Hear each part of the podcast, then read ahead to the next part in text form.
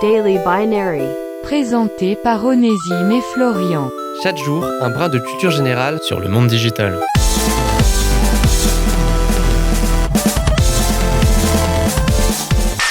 Dans Daily Binary, on est un peu fan des films de science-fiction. Oui, ce n'est pas surprenant, après tant d'épisodes sur le monde du numérique, vous aurez sans doute pu le deviner par vous-même.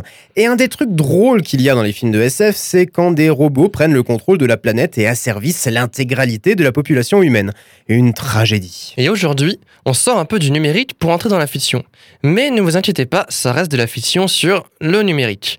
En 1942, deux écrivains de science-fiction, Isaac Asimov et John Campbell, ont imaginé les trois lois de la robotique. Ces lois ont pour but de garantir la sécurité humaine, et c'est dingue de se dire qu'en 1942, à une époque où l'idée même d'un ordinateur n'existait pas, bah deux petits gars se soient dit qu'il fallait quand même faire attention à ce que les robots ne prennent pas le contrôle du monde. La première loi, c'est qu'un robot ne peut porter atteinte à un être humain, ni restant passif, laisser cet être humain exposé au danger. Bon, en gros, les méchants robots doivent être euh, gentils avec les gentils humains.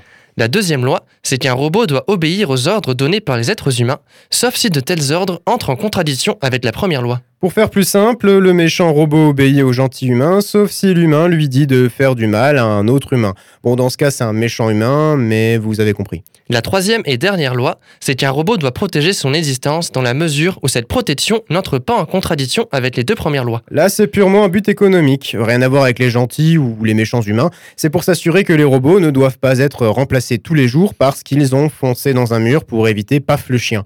En espérant que cet épisode ait pu vous en apprendre un peu plus sur les motivations de nos chers androïdes. C'était Daily Binary. Rendez-vous demain pour une nouvelle dose de culture générale sur le monde digital.